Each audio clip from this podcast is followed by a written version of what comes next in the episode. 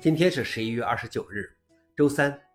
本期是《另一个中国硬核观察》第一千两百期，我是主持人硬核老王。今天的观察如下：第一条，微软开源速明派使用的 RTOS 部件，速明派软件有望完全开源。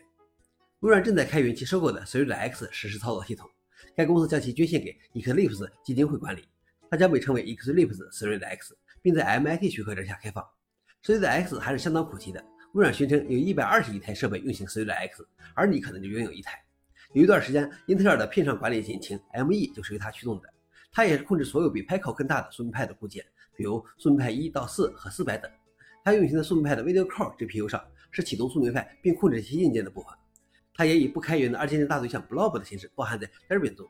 目前还没有看到 Video Core 版本的 ThreadX 固件，但速明派基金会现在至少有希望获得发布其版本源代码的许可。这样，整个速明派的软件站都是开源的了。消息来源：Register。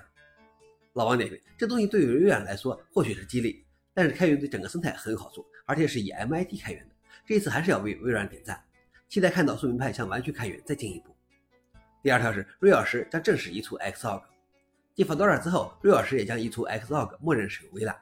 从已有三十多年历史的 X Windows 系统向基于微软的新堆栈过渡，已经有十五年左右的时间。X11 协议和 Xorg 服务器存在一些亟待解决的根本问题，而微软正是解决之道。如今，微软已被公认为事实上的窗口和显示基础架构解决方案。红帽从 r 尔8开始将微软设为默认设置，并决定从 r 尔10和后继版本中移出 Xorg 服务器和其他 X 服务器，X 微软除外。消息来源：红帽。